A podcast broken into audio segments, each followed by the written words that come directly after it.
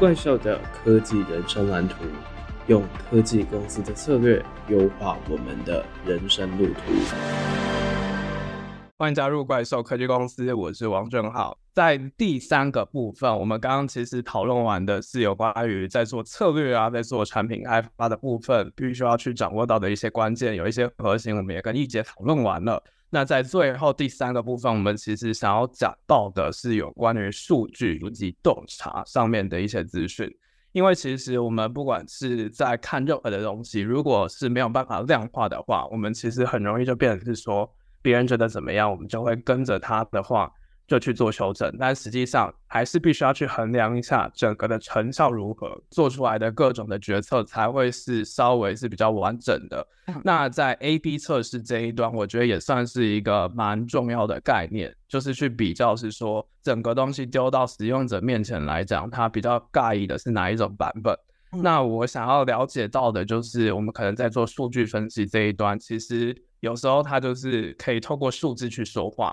那透过数字去说话来讲，有没有觉得是有一些时候是比较不妥的地方？又或者是说，数据其实有时候我们可能会想说，哦，这个值怎么样就如何？有没有可能是因为数据而做出错误决策的时候？嗯，我觉得像我的经验啊，就是因为我都是在比较小型的新创，然后甚至是呃 to B 的公司，那。我觉得在这样子的状态下，你拿到的数据数量其实不多，所以其实你很难去做出比较有品质的决定。就根据数据来说，所以我会觉得比较需要去小心的部分，就是说不能说哦，我这是什么事情都是用数据来决定，你还要看你那个数据的大小，就是有多少人在使用这个东西。那所以我会觉得说，如果你是只有一点点数据去做决策的话，其实蛮容易做出不正确的决策。那在这种状态下，其实，在新创公司的话，我们有时候会觉得说，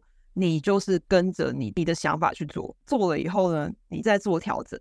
所以就是根据市场在做一些调整这样子。另外一方面就是说，因为我一直都在美国工作，然后也在一些比较。不是科技产业的公司工作做，比如说我一开始在医院工作，然后我那时候觉得非常的压抑。我那时候在医院工作的部门，它应该算是财务部门，但是很有趣，它是也管医院里面大小的事情。比如说，我们有数据是，呃，这个病人一进这个医院之后，他跟柜台开始讲话，他只要一刷卡，我们就已经开始记录他所有的事情了，就是他跟柜台讲话，好，他几点跟柜台讲话，然后接着呢，他什么时候。呃，看到护士，然后什么时候又看到医生，然后医生多久以后又把他送出去，然后送出去之后他多久以后拿到药，就是这些所有的数据我们都有，我们会做一些就是有点像是报告给每一个部门的主管去看，就比如说他可能会说，哦啊、如果先让病人先去量体温会比较好，或者先去拿药会比较好，就是他们会去做一些根据这些数据，然后去做一些在 process 这个流程上面的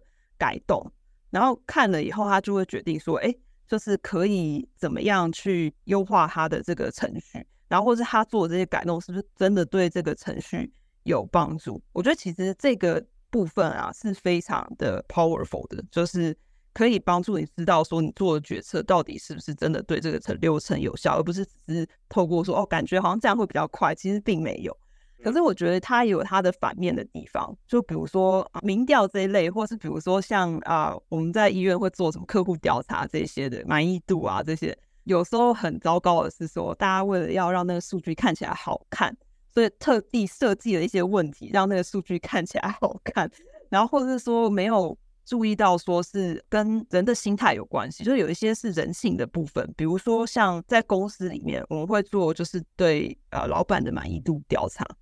然后那个虽然是匿名的，可是公司超小，所以大家都会很害怕自己被老板发现自己说老板坏话，所以大家都说一百分之类的，所以这一点我觉得也是嗯。在用使用数据的时候，要稍微小心的部分，就是说，第一个是说你的体量大，第二个是说，啊、你要稍微理解一下，就是人性的这一部分。对，心理学这一端真的就是必须派上用场的地方。真的很多的问卷或者是这些数据上面的东西，如果你的前提是非常的诱导性的这种东西，真的就是会让整个数据会产生一些偏差的地方。那想要继续了解到的，就是有关于我们在这个单元，其实还谈到了另外一件事情，就是有关于 information 跟 intelligence，有关于这些洞察上面的一些讨论。嗯，那想要知道易姐平时大概都是怎么样子去把这些得到的数据，把它转化成可能是比较有利于自己去。思考分析上面的各种洞察呢，有没有办法是透过这些数据可以让你做出更好决策的一些方式，可以跟我们分享？可以啊，就是呃，我觉得对我而言，因为我自己做的产品都是比较小的，然后我觉得那个数据啊，就不能说是数据了，就是 yes or no 而已。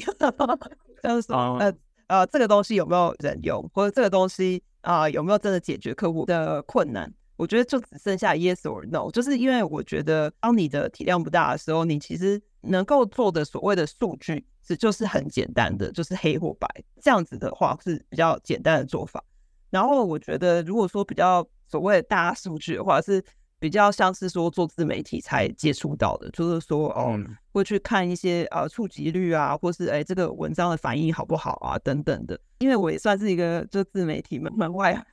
所以我有时候也不是很了解那个数据后面的意义。然后就是也是要请教一些就是已经在做自媒体的或是行销方面的人才。像比如说，我曾经就觉得很奇怪，就是我很多的跟职涯有关的文章，就什么什么找工作啊这一类的。很多都是收藏，可是他都没有按爱心。我是想说，你们为什么都不按爱心？我也是。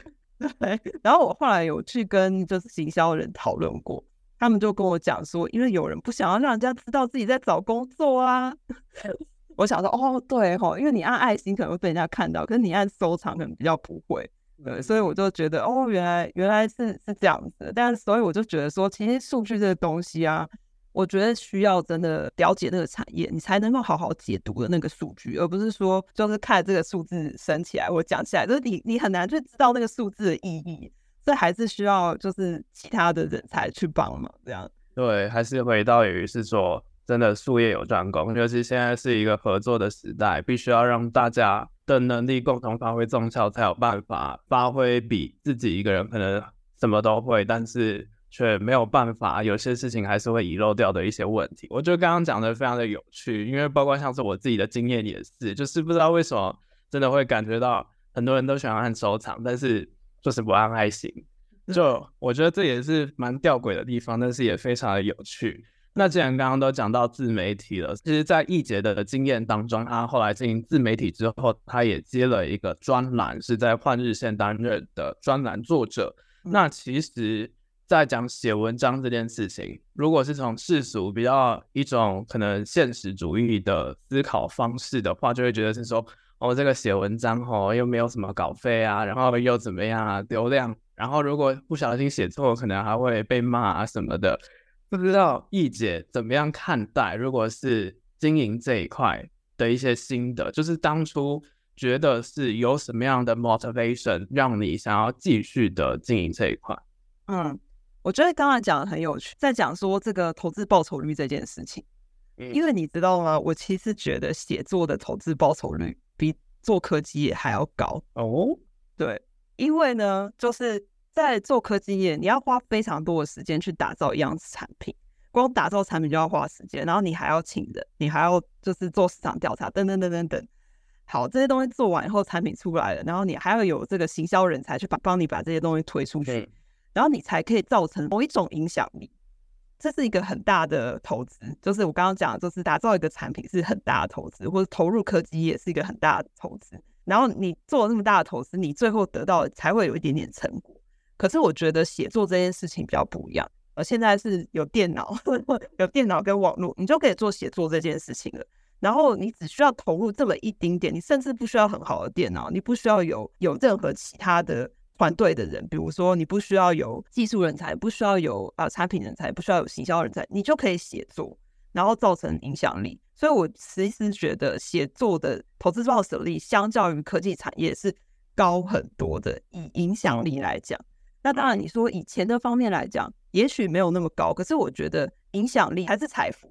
如果现在就赚了一些钱，当然你的钱也可以造成影响力，比如说你有了钱，你可以去请行销人才等等等之类的。但是如果你已经有了影响力的话，其实这些东西都是跟着来的，就是财富啊，或是你的人脉啊等等之类的，其实是跟着来，而且那些东西是无形的。就是我觉得有时候最贵的东西，就是 用钱买不到的东西。嗯，影响力，然后还有就是呃人脉这一部分，对我而言是报酬率相对于科技也高非常多的。了解。那我从这个观点来看，我觉得也是确实也会发现这样子的一个综效，就是虽然钱并不是可能，如果我们要讲的话，薪资跟整个时间工时啊，可能是不能这样子算的，但是实际上其实得到的东西会比单纯做一个行业来讲会多非常的多，而且其实看待不同事情的视野也会有不一样的启发，我觉得这也是。在写文章，又或者是说在做不一样的自媒体，开创新的路线，一个非常难能可贵的一个经验。那讲了这么多，其实我觉得我们还是必须要回归到这个节目一个定位，就是科技相关的一些讨论。我这里想要请易姐稍微分享一下，就是我们其实这个节目也算是在看各种的科技趋势，我们会去了解到不同的产业，还有不同的各种的新应用。带给我们的各种一些洞察、一些思考。那我也想要请易姐跟我们稍微分享一下，就是你自己在这个业界来讲，你是怎么样去看待近十年来可能的一些趋势呢？我觉得第一个是说啊，我觉得工作会，就现在有很多工作会慢慢的消失，这个是大家都在害怕的事情，嗯、但是这个是必然会发生的。很多人都担心说会没有工作，或是自己的工作被 AI 抢走。但是我不会这么认为，最主要的原因是，如果我们回头过去看，我们现在应该是比十几年前、二十几年前的人，就是还要有效率吧？这样讲，因为我们有很多工具嘛，我们有电脑啊，我们有网络，还有高速的网络，可以就是比过去的人都有史以来的还要有效率。可是我们的生活没有比以前轻松或是不忙碌，我们没有比较不忙碌，大家都还是很忙，还是二十四小时都填满。那我觉得这个是一个呃人性，或者这是一个资本主义社会会呈现的一个状态，就是啊、不管怎么样，人都会想办法找到不一样的事情去做。那所以我觉得倒不用担心说什么工作被抢走，然后我还是会觉得说，大部分的工作会消失，但是人类还是会越来越忙碌。哦，这点真的是，就我刚刚在准备访谈之前，其实我在看《人类大历史》，这个也算是蛮有名的一个历史的书。它其实当中就有讲到是有关于农业革命这件事情。就我们可能会想说，我们从以前是必须要去狩猎啊，去追逐这些猎物，可能会让我们会觉得非常的累。但实际上，其实我们等到真的养了。那些畜牧业啊，然后还有真正的种的东西之后，其实忙碌的反而变成是人类。而我们有了这些工具之后，其实真的我自己也是之前在我们的 IG 上面就有分享过，我觉得有了这些这么方便的工具之后，反而让我们的生产力提高。但是实际上，我们反而就只是越做越多事情，越来越累而已。这一点我觉得也是跟刚刚讲的非常的类似。那。不知道丽姐自己算是一个无条件收入的支持人吗？就是如果大部分的人可能都没有工作的话，自己是怎么看待这个基本收入这样子的事情？嗯，我其实还蛮赞成这件事情的。就是虽然说，我觉得同时啊，也是会有一些所谓的人性的弱点。就是理想性的来说，我觉得每个人都应该做自己有热情的事情。因为我觉得现在有个现象，我觉得有点可惜，就是说有很多非常有意义的事情。他的报酬是很低的，就比如说像我有一些朋友在 non-profit 工作，他们能力非常的好，然后学位非常的高，可是他薪水超低的，最后还是灰头土脸跑去，比如说他们就会去做科技业的工作，那可能不是做工程师，可是可能是相关工作，然后我就会觉得哇，真的是有意义的事情，然后或是对这个世界有帮助的事情，是不是真的就是？得不到报酬，所以我会一直觉得说，我很希望看到说，每个人都可以去做自己有热情的事情，或是啊对这个世界有帮助的事情，然后得到相同的报酬。这个是非常理想化的一种想法，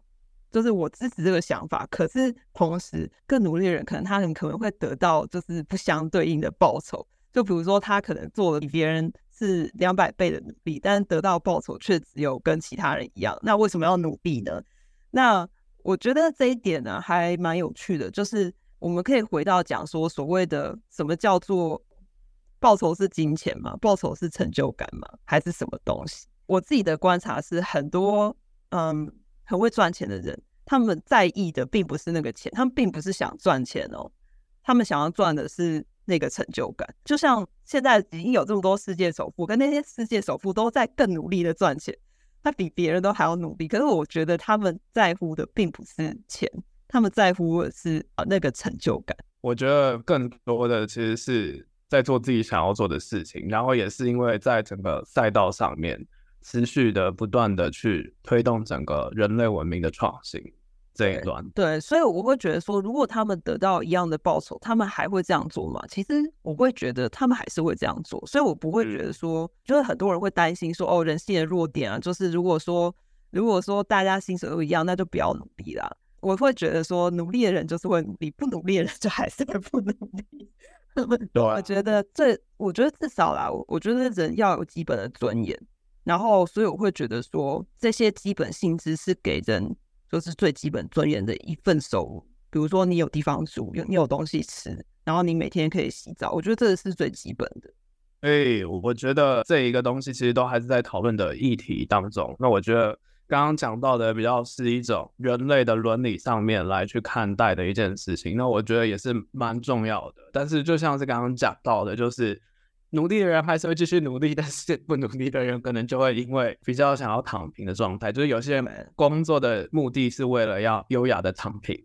所以其实这也是蛮难去衡量的。尤其我觉得到了政策面上面来讲，就是如果变成是要保障很多人每个人的权利的话，其实这也是。我们还是必须要去衡量到的地方。那在这里，其实我们刚刚讲到的，就是有关于整个怪兽的科技人生蓝图，有关于心态篇以及实战篇相关的讨论。那在最后，我们要回归到的是整个节目上面来讲，就是在第二季来讲，你与科技的距离，很想要做的一件事情，就是我们现在的是一个不确定性，然后变化非常快速的社会。那在这样子快速变化的过程当中，易姐自己可不可以分享一下？就是如果我们要在这个社会活得好好的，你觉得有什么样的东西是可以建议我们去做的呢？嗯，我觉得尤其是现在快速变化的状态下，有一样东西非常的重要，就是心态要很开放，还有就是要保持一个有弹性的一个规划。就像我刚刚前面一直在讲的，就是说，不是像职业规划。大家就会想说要怎么样规划，或者说要怎么样子的科技趋势啊？其实就像我说，我觉得未来没有人可以知道，我们知道的就是会有很多不确定性，然后而且变化会越来越快，这个是我们确定的事。那我们能做的事情就是保持一个非常开放的心态，然后保持我们自己的弹性，就是说不要说哦好，我就是我就只做这件事情。我我会觉得说啊、有时候可以多探索一些不一样的东西啦。因为像比如说，现在大家都会觉得说，哦，做工程师很好啊，什么什么之类的。但其实说真的，呃，说不定搞不好以后工程师也会被 AI 取代，或者它会演变成另外一种工作。所以我会觉得说，可以呃，心态再开放一点啊，可以去尝试不一样的东西。OK，非常感谢今天易姐给我们带来非常多，相信也是给我们的听众朋友们非常多不一样的一些经验上面的分享。那想要请易姐最后再给我们怪兽科技公司的听众朋友们说一句话，然后还有来分享一下自己的频道“自由工程师的冒险人生”。我会最想要跟怪兽科技公司的听众说的，会是不用过度焦虑。就是我感觉，就是很喜欢科技的人啊、常常都有一种过度焦虑的一个状态。然后我会觉得说，嗯，要相信自己是有能力可以去适应这些。变化，然后不需要过度焦虑，或是过度吸收太多的资讯。我觉得很多事情你最后都会找到一个方法啦。所以我们常说什么生命会自己找到一条出路。我觉得对人类也是，人类是一定会找出一条出路的。所以我倒觉得说不用对很多事情过度的焦虑。好，然后还要宣传一下我的开始节目。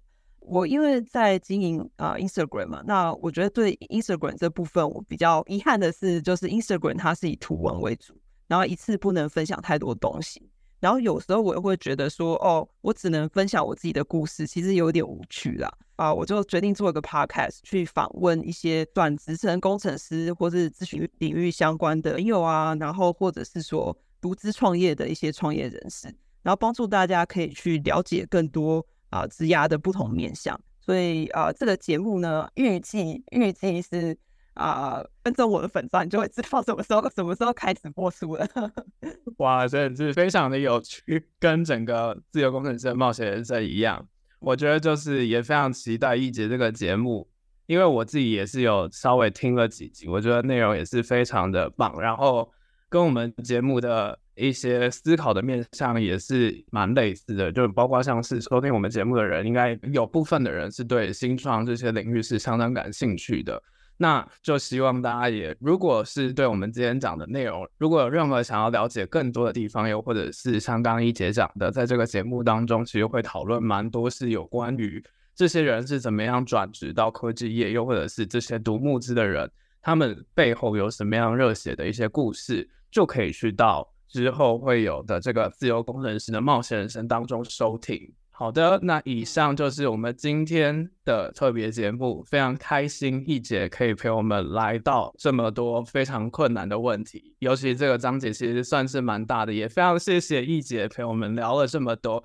那也非常相信今天的东西绝对会给大家带来非常多的收获。那这里是怪兽科技公司，我是王俊浩，还有我们的来宾一姐，大家拜拜，希望大家今天听得愉快哦。好，大家拜拜。这集就这样结束了，还听不过瘾吗？别忘了订阅、分享你听完的心得，还有推荐这档节目，追踪怪兽科技公司的 IG 粉砖，上面还有重点短片，赶快到怪兽科技公司 Vocus 沙龙解锁付费文章。还有还有，订阅免费的怪兽双周快报，每两周一则科技时事和两本思考书摘。社会变得再快，你还是可以拥有超强适应力，成为大神兽。